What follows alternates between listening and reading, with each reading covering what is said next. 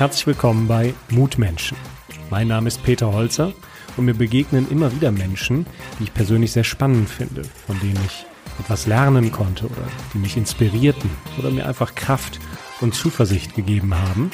Und damit ich das nicht nur für mich alleine habe, dachte ich mir, ich gründe eine neue Podcast-Serie namens Mutmenschen, damit möglichst viele etwas davon haben. In diesem Sinne, viel Spaß beim Hören.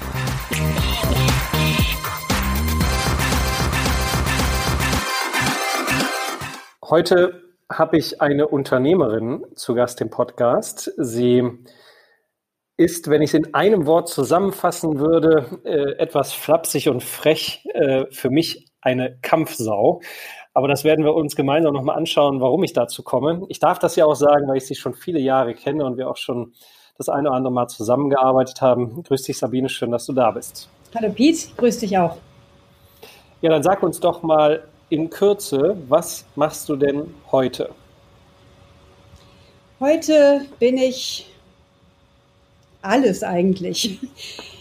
Ich bin Mutter, ich bin Unternehmerin von zwei Firmen, ich ähm, bin Ehefrau, ich bin ähm, Tochter einer Mutter, die bei mir wohnt äh, und ich bin immer und überall. Das beantwortet dann ja schon die Frage, warum ich dich äh, als Kampfsau bezeichne. Äh, das heißt, dein, dein ganzes Leben ist ja nicht nur heute voll von allen möglichen Themen, mit denen du dich beschäftigst, sondern war ja auch geprägt durch eine ganze Menge von, ja, ich sag mal, Weggabelungen, wo du Entscheidungen treffen musstest. Und du hast dich nicht immer für den bequemen Weg entschieden, sondern ganz oft für einen unbequemen. Äh, unbequem heißt, da gab es gar keinen Weg, du musstest den erstmal freischlagen. Äh, das ging ja schon damals los in der Schulzeit. Da äh, bist du ja in die USA gegangen und da fand ich ganz spannend, dass du da ja schon das erste Mal beweisen musstest, dass du eine echte Kampfsau bist. Was ist denn da in den USA passiert?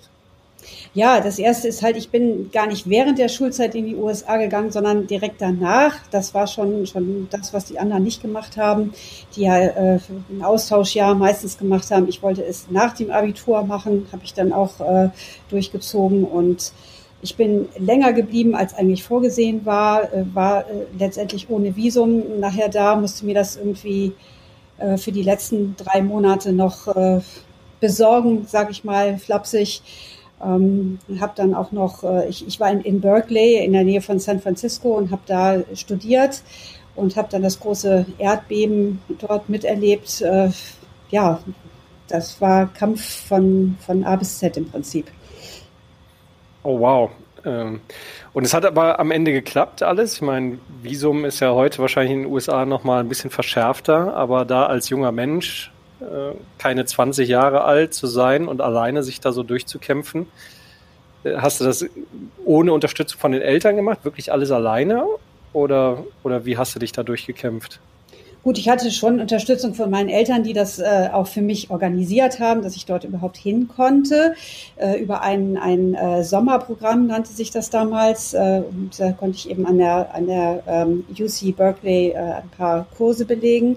Ähm, die Entscheidung, dass ich dann nach den drei Monaten länger äh, bleiben wollte, fanden die zunächst einmal gut, aber sie wussten ja auch nicht, ja, wie ich, wie ich das äh, oder welche Probleme äh, da auf mich deswegen zukamen. Und äh, das haben sie eigentlich auch nicht so wirklich erfahren. Also meine Eltern, meine Eltern haben mich. Geheimnisse der Kinder, ja. Ja, ja, genau. Also meine Eltern haben mich natürlich schon einmal finanziell natürlich unterstützt, weil ich durfte dort ja auch nicht arbeiten. Ähm, das ist ja eher schwierig in den USA, so als, als äh, Ausländerin. Und ähm, ich hätte ja auch gar keine Erfahrung in dem Sinne gehabt. Also das, äh, da hatte ich schon finanzielle Unterstützung, aber ich stand halt mit den Problemen, wie ich, wo soll ich jetzt wohnen? Äh, die WGs wollen mich alle nicht, weil sie natürlich äh, mir nicht zutrauen, dass ich ernsthaft studieren will, äh, sondern haben natürlich gedacht, äh, das ist jetzt eine, die, die ist paar Monate da, die möchte Party machen. Ähm, es war natürlich schwierig, da überhaupt was zu finden und da hatte ich schon so diverse Herausforderungen. Ähm, bis ich das äh, alles hingebogen habe. Also ich bin äh, am Ende äh, denn nach ähm, Mexiko ähm, gefahren mit ein paar Freunden zusammen Und äh, auf dem Rückweg äh, über die Grenze hatte ich vor, äh, mir einfach einen Stempel in mein Touristenvisum machen zu lassen, dass ich dann ähm, damit auch noch mal mindestens drei Monate bleiben kann. War dann auch nicht so einfach, wie ich erst gedacht habe, weil äh, man nicht einfach so einen Stempel bekommt, der äh, schon sechs Jahre alt ist. Ähm, das musste alles verifiziert werden und es hat mich dazu gebracht, dass ich eine Nacht äh, in einem amerikanischen Knast verbringen musste, weil äh, zu dieser Zeit war es äh, ähm, halt auch Nacht äh, in Deutschland und man konnte meinen, ähm, meine Identität nicht äh, schnell genug bestätigen. Ähm, das war eine komische Erfahrung. Das glaube ich, ja. Ich hatte einen ähnlichen Fall. Ich habe ja auch im Ausland studiert in den USA, äh, in Chicago und wollte dann noch ein Praktikum in New York machen. Mein Visum lief auch ab. Also bin ich auch nach Mexiko, um dann als Tourist wieder einzureisen. Und in meinem Pass war natürlich das Visum drin. Und bei der Einreise wollte der die Visumunterlagen sehen. Es interessierte den gar nicht, dass ich als Tourist wieder einreisen wollte. Und ich nehme ganz souveränen Umschlag raus. Ich hatte das zu Hause alles sortiert, das Papier. Und dann guckt er mich nur böse an dann werde ich abgeführt in so andere Bereiche des Flughafens, weil in diesem Umschlag war genau das, was ich alles nicht mehr brauchte, aber eben nicht die Visumunterlagen. Heißt, ich hatte den falschen Umschlag dabei. Und da wird man schon sehr dubios behandelt und da merkt man auf einmal, äh, was es heißt, wenn man nicht willkommen ist als Gast. Ne? Mhm.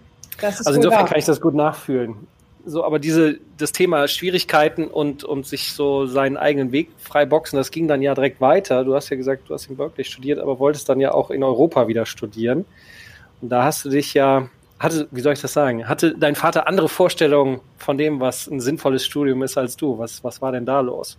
Ja, ich kam also zurück und äh, war dann ganz sicher, dass ich etwas mit Werbung und Design machen möchte und also in die Richtung Kommunikationsdesign ähm, gehen möchte.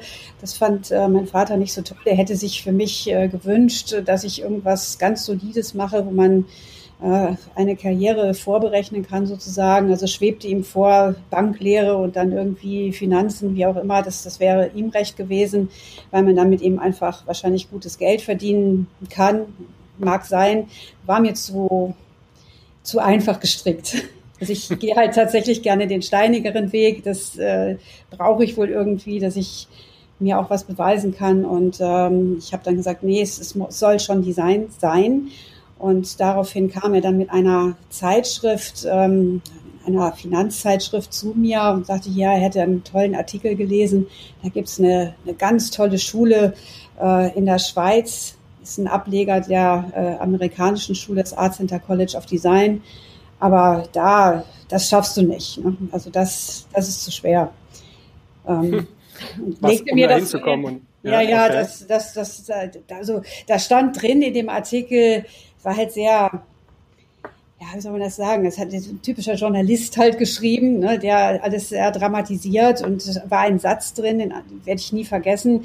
Äh, Nervenzusammenbrüche sind hier an der Tagesordnung, stand da. Es hat ihm irgendwie imponiert, also es musste so eine harte Arbeit sein.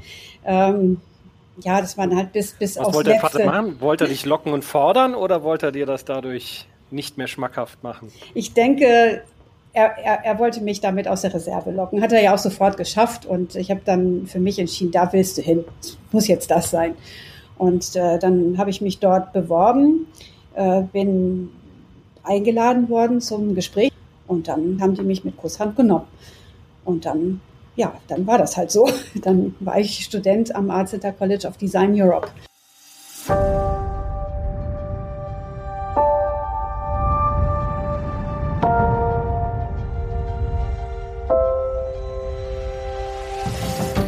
Und das hast du dann ja auch äh, geschafft. Und wenn wir mal ein bisschen weiter vorspulen in deinem Weg, wolltest du dich dann ja auch selbstständig machen und hast das ja auch getan. Und dann auch passend zu diesem Studium bist du ja auch in der Werbebranche gewesen. Und die ist ja jetzt auch nicht eine Branche, wo es Geld vom Himmel regnet. Äh, es ist ja extrem viel Arbeit, großer Wettbewerb ähm, und viel auch Vorarbeit, wenn man so an die Pitches denkt. Ne? Das ist ja alles unbezahlte Arbeit in der Hoffnung, dass man dann auch den Zuschlag kriegt. Also du hast ja da ein Schwimmbecken ausgesucht, wo es jetzt nicht mit der Hängematte äh, vorwärts geht, sondern wo viel Kämpfen angesagt ist. Wie war denn diese Zeit mit einer Werbeagentur? Ja, du hast es schon richtig äh, gesagt.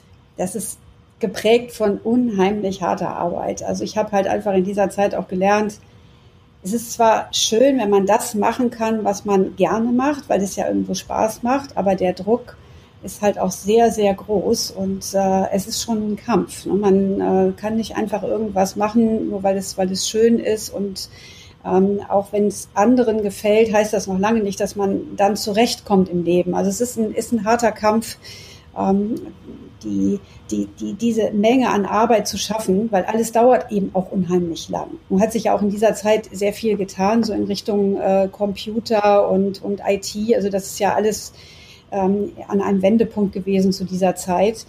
Ähm, da gab es ja, also ich habe noch ein Studium gemacht, wo ich wirklich auch gelernt habe, mit, äh, mit, mit, mit dem Pinsel und mit dem Cutter umzugehen, um da äh, Schriften nachzuzeichnen und solche Sachen. Das ist ja heute alles nicht mehr so. Also es hat, hat sich auch sehr gewandelt. Also auch das war schwierig für mich, dass ich natürlich die, äh, diesen, diesen Sprung in der Technik auch äh, mitmachen musste. Und ich hatte ein oder habe eigentlich einen sehr, sehr hohen Anspruch an alles, was, äh, was ich mache. Und ich, ich möchte es gerne perfekt machen. Ich bin schon ein ziemlicher Perfektionist. Ähm, insofern ja, hab, war ich immer sehr fleißig und habe sehr, sehr viel und sehr hart an den Dingen gearbeitet. Und äh, das kostet natürlich unglaublich viel Lebenszeit am Ende. Ne? Deswegen ist es eine, ist eine ständige Maloche und ähm, bleibt, hängt, es bleibt nichts hängen. Also es, äh, Deswegen hast du dich dann ja auch entschieden, da einen Schlussstrich zu ziehen. Ganz genau. Du hast dich ja auch mit deiner Partnerin da ein bisschen überworfen und ähm, dann gesagt, so, du steigst aus und hast das dann an Mitarbeiter verkauft. Genau. Und, und dann ähm, kam ja wieder was ganz Neues. Du hast ja auch einen ganz starken Bezug zu Tieren. Äh, und konkret waren es dann ja Pferde, die dann äh, wie soll ich sagen, ein, ein Schwerpunkt in deinem Leben in diesem Abschnitt bildeten. Was kam denn nach dieser Werbeagentur? Was war denn da los mit den Pferden? Ja, die Werbeagentur war ja eine Zeit, in der ich, wie gesagt, also ständig äh, völlig ausgebrannt war und äh, überarbeitet war. Und ich äh, hatte damals schon nach einem Ausgleich gesucht. Und ich bin als Kind schon geritten und fand äh, Pferde immer unheimlich toll. Ich wollte auch immer eins haben, habe keins gekriegt. Und naja, da kam dann die Zeit, wo ich mir dachte, könntest eigentlich mal wieder reiten. Mach das doch einfach mal. Und dann bin ich nach etwa 20 Jahren das erste Mal wieder auf ein Pferd gestiegen und habe gedacht, oh, was hast du die ganzen Jahre jetzt wieder verpasst? Das, das ah, nicht war, verlernt und nicht runtergefallen. Ne? Nein, ne? das verlernt man. Das ist wie Fahrradfahren. Das, das, der Bezug ist so stark. Und dann habe ich gedacht, gut, das, das ist etwas, was ich jetzt auf jeden Fall regelmäßig wieder machen möchte. Das hatte ich mir fest vorgenommen. Und als wir dann die äh, Werbeagentur verkauft haben, meine Partnerin und ich, ähm, habe ich mich dann auf die Pferde wirklich konzentriert und äh, bin, bin auch da, habe da einen sehr großen Ehrgeiz entwickelt und habe mich äh, weiterbilden lassen zum, zum Trainer äh, für Westernreiten und habe es dann tatsächlich geschafft bis zum Trainer B äh, Leistungssport und äh, habe dann auch angefangen Pferde zu sammeln sozusagen, was ja leider immer wieder passiert. Also ich habe dann einen, äh, einen kleinen Zuchtbetrieb äh, für Quarter Horses aufgebaut äh, in, in Wulfsen, in dem Ort, wo wir damals äh, gewohnt haben und auch heute wieder wohnen. Ähm, und habe dort äh, ja, Pferde beritten, habe äh, Pferde gezüchtet, ähm, habe anderen Menschen Unterricht gegeben und war gibt, auch sehr ähm, glücklich mit den Pferden dort. Ja, das glaube ich. Ich habe ähm, ja auch immer erlebt, wie du über die Tiere gesprochen hast. Das äh, ist ja mal ein Funkeln in deinen Augen. Es gibt nur in der, in der äh, Finanz- und in dem Steuerwesen einen Begriff, der nennt sich Liebhaberei. Äh, das heißt, wenn man einen Geschäftsbetrieb hat, der keinen Gewinn abwirft, sondern nur Verluste macht, dann äh, ist das eben kein Geschäftsbetrieb und äh, das Finanzamt macht einem da einen Strich durch die Rechnung. Wie war das denn mit den Pferden? Konntest du davon leben oder war das eher eine schmelzende Eisscholle, auf der du da saßt? Also heute muss ich sagen, es war eine, eine Übergangszeit, die ich auch gebraucht habe nach der vielen, vielen Arbeit in der Agentur. Ähm, aber davon kann man auf keinen Fall leben. Also no way. Es heißt ja auch immer so schön, wenn du wenn du es ertragen kannst, dass du einen 100-Dollar-Schein in der Hand hältst und den anzündest in deiner Hand sozusagen und sehen kannst, wie der verbrennt und cool bleibst, dann bist du reif dafür, ein Pferd zu haben. Und genau so ist das auch. Ähm, natürlich war das eine unglaublich schöne Zeit, die einem auch wahnsinnig viel gibt, aber da kommt kein Geld rum. Also man kann so etwas nicht auf Dauer tun, weil man dann gegen Windmühlen kämpft. So, das heißt, dann hast du ja wieder nach einem Weg gesucht, den ja. du dir freigeschlagen hast. Und das entwickelte sich dann ja witzigerweise genau wegen der Pferde. Ne? Was hat sich denn da dann aufgetan an, als Geschäftschance? Ja, mein, mein Mann ist ja ähm, in einer Handelsfirma. Dort hat er äh, gelernt, ähm, seine Ausbildung zum Außenhandelskaufmann gemacht. Das äh, war die Firma meines Vaters. Ähm, und äh, die, diese Firma handelte schon damals mit Rohstoffen für die Lebensmittel- und Futtermittelindustrie. Ähm, ich hatte natürlich immer einen Bezug zu diesen Produkten und habe jetzt äh, mit meinem Mann zusammen dann natürlich überlegt, was können wir machen, äh, um die Pferde irgendwie zu behalten und dieses, dieses ganze Konzept mit den Tieren irgendwie weiter zu verfolgen, aber da irgendwie was Lukratives draus zu machen.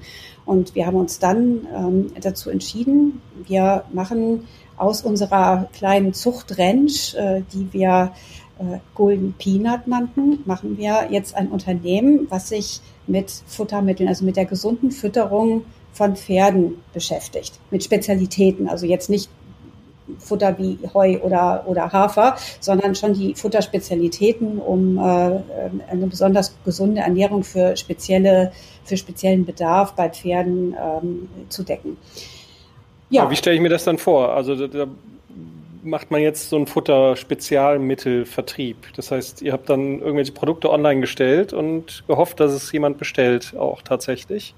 Äh, so ein bisschen. Ja, wir haben ein paar Produkte entwickelt, haben uns eine Firma gesucht, die, die uns die herstellen kann, diese ähm, Produkte. Das ähm, sind Dinge in Pelletform, also alles natürliche Inhaltsstoffe. Und äh, haben dann gesagt, gut, vielleicht auch noch ein paar Monoprodukte, die es schon gibt, könnten wir dazu nehmen. Und wir haben dann angefangen mit dem Produkt Flohsamenschalen. Das war damals noch völlig unbekannt. Äh, Flohsamenschalen wurden schon in der äh, Industrie verwendet für die Lebensmittelherstellung und auch in, in den Futtermitteln verwendet. Allerdings äh, konnte man das so eigentlich ganz wenig kaufen, also auf jeden Fall nicht online. So, und haben wir gesagt, damit versuchen wir es mal. Das wäre was, das kann man gut äh, verwenden. Pferde ähm, äh, fressen oft im Herbst und äh, im Frühling, wenn die, wenn die Paddocks und die Wiesen sehr sandig sind und kaum Gras draufsteht, dann fressen sie viel Sand mit und neigen dann zur Kolik. Äh, und Flohsamenschalen äh, haben eine Eigenschaft äh, mit, mit Quellstoffen, die bei der Aufnahme in Verbindung mit Wasser eben aufquellen und so die Schadstoffe und den Sand im Magen der Pferde einbinden und mit dem Kot dann ausscheiden.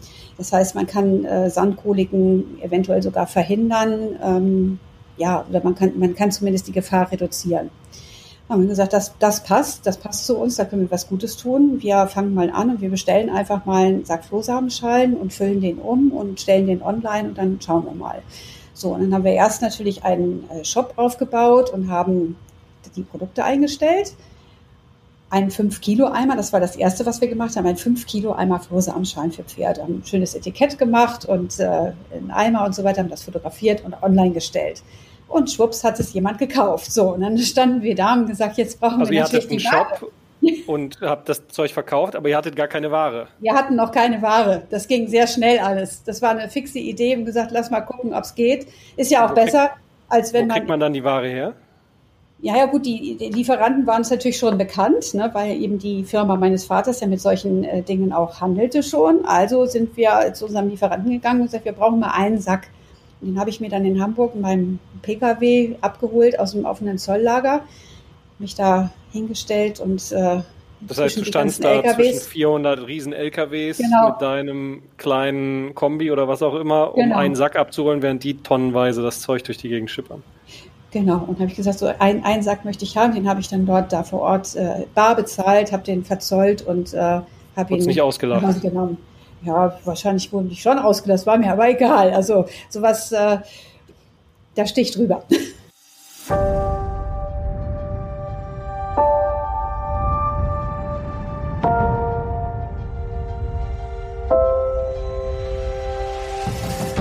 das war ja 2007 ging das los. Das heißt, äh, es sind schon einige Jahre ins Land gegangen, 13. Und heute hast du ja zwei Firmen sozusagen an der Backe, nämlich A, Golden Peanut, das was sich ja wunderbar entwickelt hat. Und zum anderen hast du dann ja auch die Firma von deinem Vater übernommen. Das heißt, äh, jetzt bist du in der freudigen Situation, nicht nur einen Ehemann zu haben, sondern auch einen Geschäftspartner. Das heißt, ihr macht das ja beides auch mhm. gemeinsam.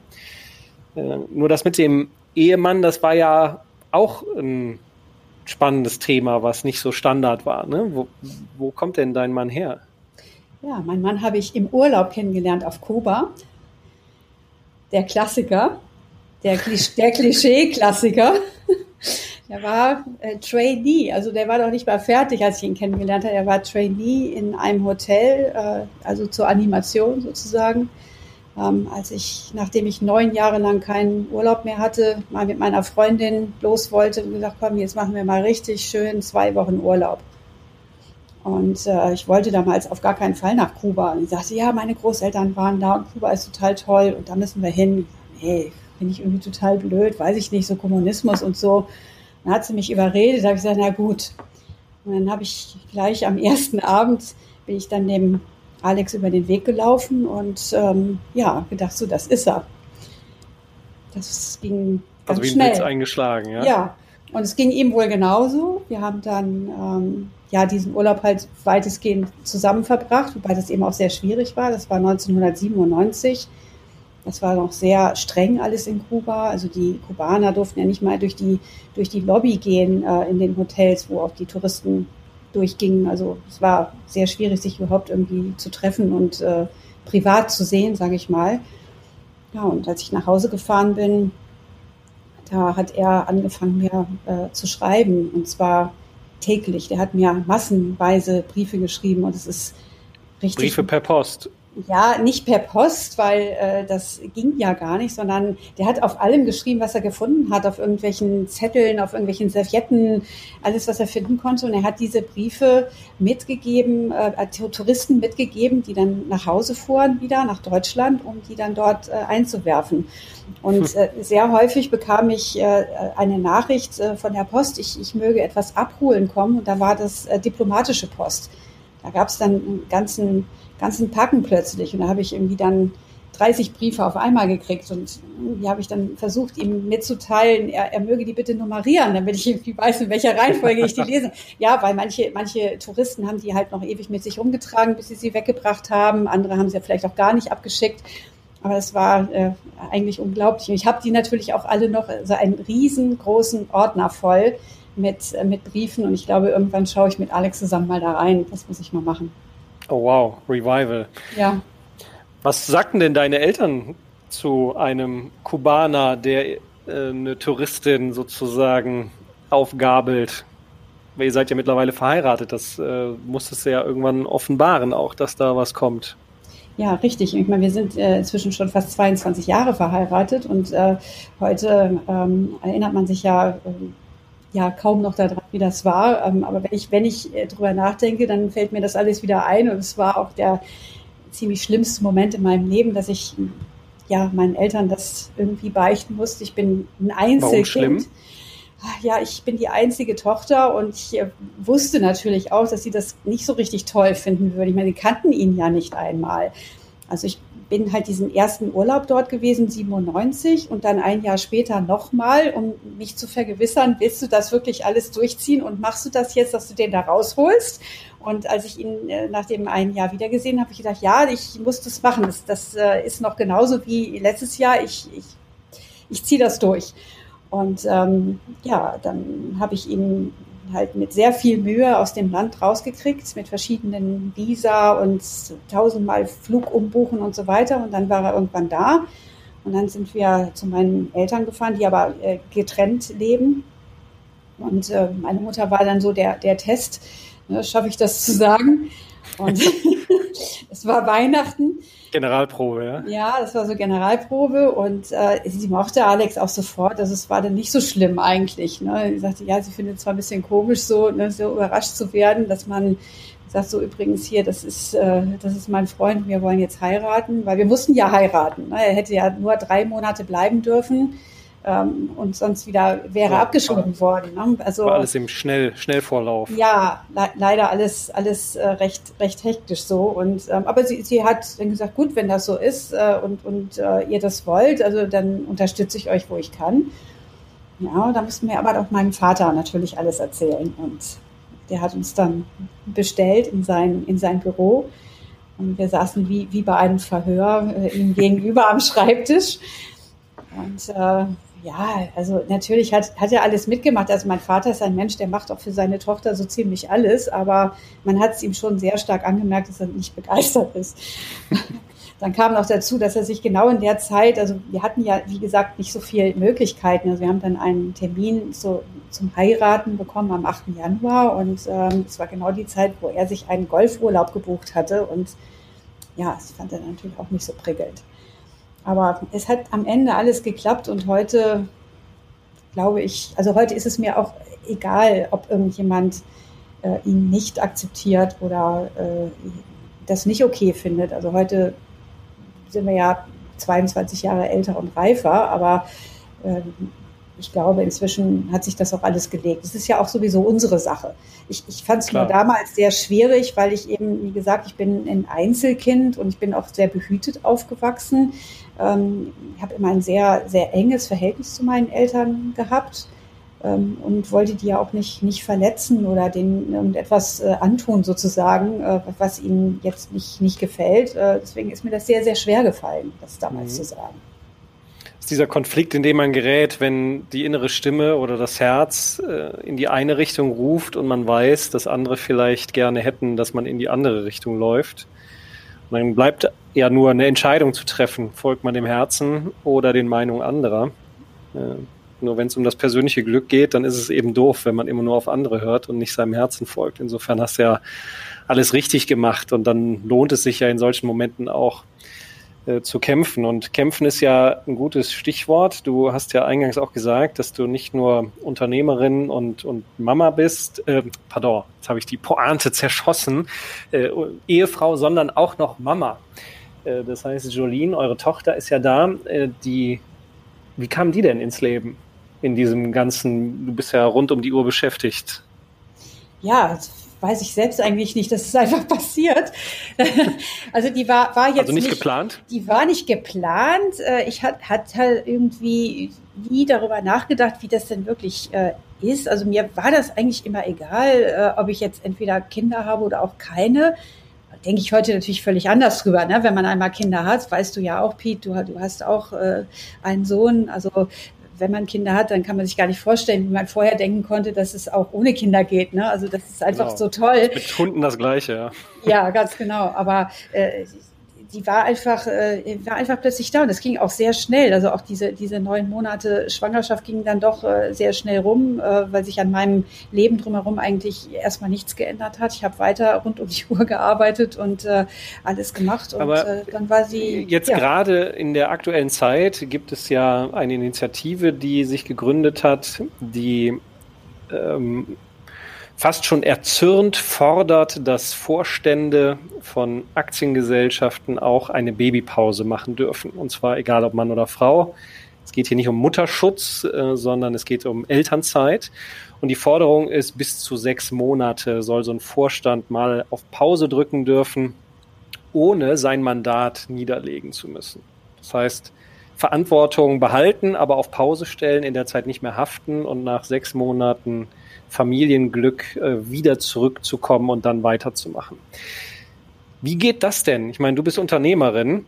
Äh, du kannst ja auch nicht einfach sagen, äh, ich stelle mal eben auf Pause und gebe Haftung und Verantwortung in andere Hände. Wie stehst du denn als Frau, als Mutter, als Unternehmerin dazu? Kann man, wenn man an der Spitze steht, wenn man Anführer ist, von der Verantwortung mal eben auf Pause drücken, nur weil das private Leben gerade andere Prioritäten hat? Meiner Meinung nach nein die Verantwortung hat man ja weiterhin. Wenn man ein Unternehmen hat oder auch wenn man ein, ein, in einer Vorstandsposition ist, dann ist es ja so, als hätte man ein Unternehmen. Dann hat man dafür die Verantwortung. Und ich kann ja auch nicht nachher, wenn ich ein, ein Kind habe zum Beispiel und sage, ähm, ich habe jetzt meine Elternzeit gehabt, jetzt gebe ich die Verantwortung da irgendwie ab und dann mache ich wieder mein Unternehmen zum Beispiel. Das geht ja auch nicht. Also ich habe, wenn ich ein Kind habe, habe ich die Verantwortung dafür und zwar immer. Die habe ich auch, auch noch, wenn das Kind erwachsen ist, weil es mir ja auch wichtig ist. Und so ist es ja auch mit meinem Unternehmen. Mein Unternehmen muss mir auch wichtig sein, sonst habe ich es einfach auch nicht verdient, an der Spitze zu stehen dieses Unternehmens. Das ist meine Meinung.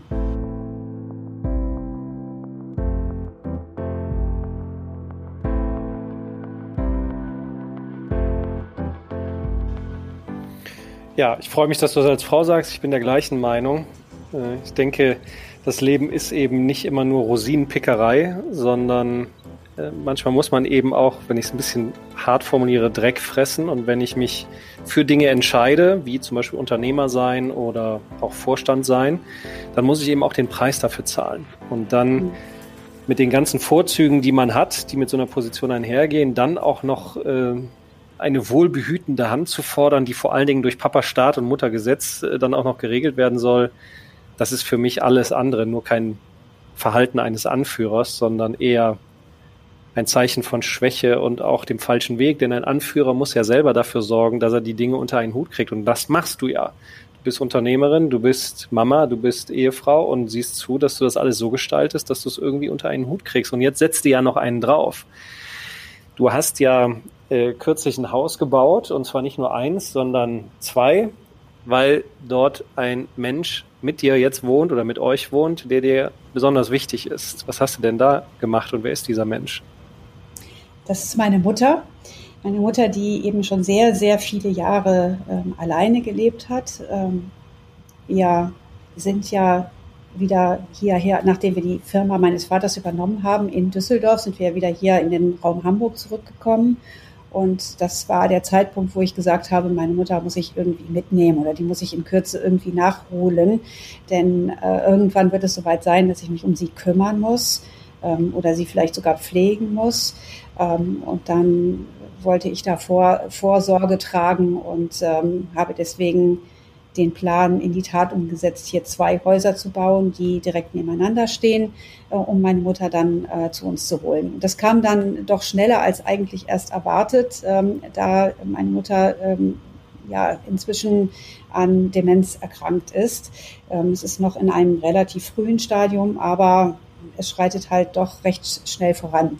Deswegen bin ich sehr froh, dass wir das äh, rechtzeitig hinbekommen haben, dieses, diese beiden Häuser fertigzustellen und äh, im letzten Jahr einzuziehen und zwei Monate später meine Mutter dann zu uns zu holen. Puh, jetzt hast du so viele Themen. Also nicht nur das Unternehmerische mit zwei Firmen, Familie, sondern jetzt zusätzlich auch noch deine Mama und dann zumindest mal einen pflegenden Anteil da auch. Wie kriegst du das denn alles unter einen Hut und ähm, noch viel interessanter finde ich die Frage, wo bleibst du denn in diesem ganzen Heckmeck?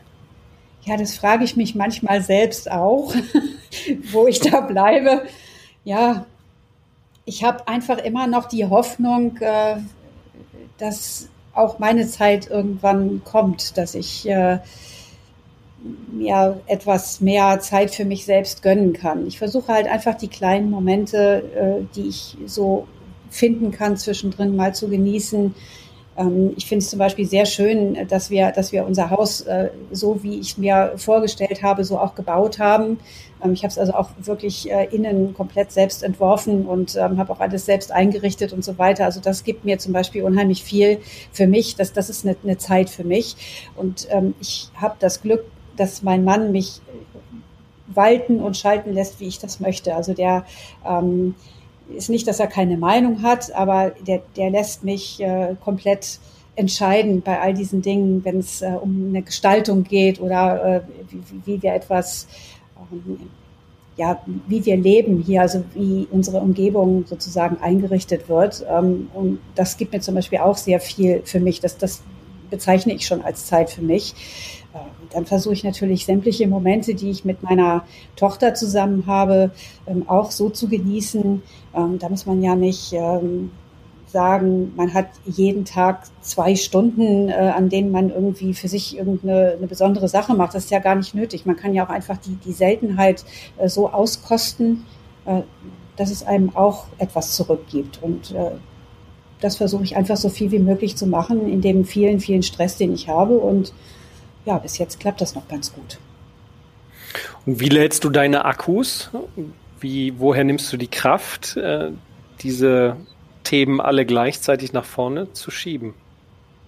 Das ist schon meine Familie, die mir die Kraft dazu gibt. Ich ähm, habe auch oft total leere Akkus und äh, ja, dann, dann brauche ich es eben auch, dass ich mich vielleicht mal einfach mit jemandem treffe und mich mal so richtig äh, auskotze sozusagen und mal richtig rumschimpfe und dann geht es mir eigentlich auch immer schon wieder viel, viel besser. Ähm, ja, das, das, ist, das ist schon schwer. Das ist schwer. Also man, man kann das auch nicht planen. Manchmal ist einfach ein Tag, da wacht man auf und denkt man, oh, heute bin ich echt richtig schlecht drauf und es geht irgendwie gar nichts. Dann ja, muss man vielleicht einmal eine kurze Pause machen und ja, nächsten Tag geht es dann vielleicht besser. Also es, es gibt kein, kein wirkliches Rezept dafür, weil ich, ich habe kaum etwas, was ich wirklich regelmäßig für mich tue. Das Einzige, wo ich jetzt wieder mit angefangen habe, ich gehe einmal in der Woche zum Yoga. Das ist schon super. Also da, da bin ich schon froh. Das mache ich auch. Also das ziehe ich durch. Das ist diese eine Stunde jeden Donnerstagabend. Ich wollte gerade sagen, ähm, das hast du mir schon vor einigen Monaten gesagt, also bist ja mhm. gut am Ball. Ja, bin ich ganz gut am Ball und ähm, Yoga hilft sowieso total gut. Also man, man kommt ganz gut runter und äh, wenn man das eine Weile gemacht hat, äh, dann, dann lernt man eben auch so ein bisschen die, den Stress tatsächlich in dieser einen Stunde abzubauen. Also das, mhm. das hilft mir sehr. Wenn du jetzt mal so in die Welt guckst, ich meine, es sind ja nicht nur die Themen, die jetzt in, in deinen verschiedenen Welten dich auf Trab halten, sondern du lebst ja auch in der großen Welt, genau wie wir alle, äh, wo alles Mögliche tobt. Äh, Corona äh, hat Auswirkungen auf Gesundheit und die Wirtschaft. Wir haben äh, Klimawandel, wir haben das Aussterben von vielen Tierarten, äh, wir haben Bevölkerungsexplosion, wir haben Armut, Hungersnöte in der Welt und zunehmende Gewalt und, und fehlender Staatsrespekt in diesem Land hier auch. Plus auch noch so eine Verweichlichung der Gesellschaft hier, dass sich jeder als Minderheit äh, fühlt und, und Sonderbehandlung fordert. Also es ist ja ein wahnsinniger Zirkus, in dem wir hier leben. Äh, wenn du an die Zukunft denkst, als Mama, als Unternehmerin, als Frau, als Mensch, äh, woher nimmst du denn Hoffnung, dass das alles sein Gutes findet? Schwierige Frage. Ich ertappe mich oft dabei, dass ich so ein bisschen in den Tag einfach hineinlebe sozusagen. Also dass ich einfach, äh, also ich bin sehr spontan. Ich wach morgens auf und dann weiß ich, okay, das und das und das ist jetzt alles, das musst du jetzt alles machen. Ähm, ich komme selten dazu, mich wirklich so zu besinnen, wie ähm, du es jetzt ansprichst. Also dass man wirklich sagt, so was, was gibt mir denn Hoffnung? Deswegen, ich würde sagen, die, die Hoffnung ist in jedem Moment eigentlich, der, der passiert. Den ganzen Tag über. Also es sind immer wieder viel, viele Dinge, weil ich mache ja sehr, sehr viele Sachen auch gleichzeitig. Ähm, bin eigentlich immer aktiv. Da ist eigentlich nichts an Pause in meinem Kopf sozusagen. Also da dreht sich alles permanent und ich kann es auch überhaupt gar nicht abschalten. Vielleicht will ich das auch gar nicht. Ähm, und da sind da ist in jeder Minute ist irgendein Gedanke dabei, wo man sagt, ja, das ist toll und das finde ich cool und das ist was, was ich verfolgen möchte und das gibt ja alles schon Hoffnung. Also ich, ich habe schon Spaß an, an allem irgendwie. Also ich finde das Leben schon gut, auch wenn es so turbulent ist. Ja, das äh, passt gut zu meinem Motto, Gegenwart machen. Denn wenn ich, ähm, natürlich brauche ich irgendwie ein Bild von der Zukunft. Äh, wo soll die Reise hingehen? Nur äh, ist es blöd, wenn man gedanklich immer in der Zukunft hängen bleibt, weil dann kann das positive Kopfkino ja auch mal zu einem negativen werden, indem man sich Sorgen macht zum Beispiel oder grübelt. Ja, deswegen ist es so gut, im Hier und Jetzt zu sein, Gegenwart zu machen.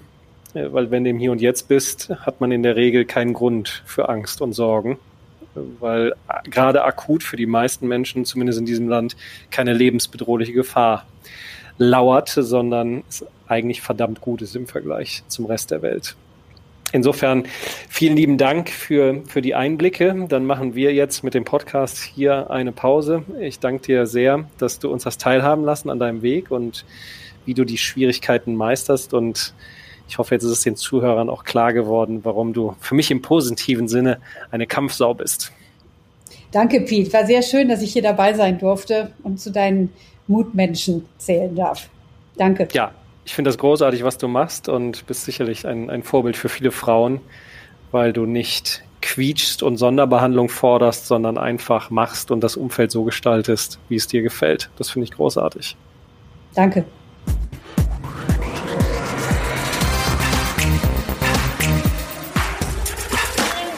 Das war eine Folge der Mutmenschen.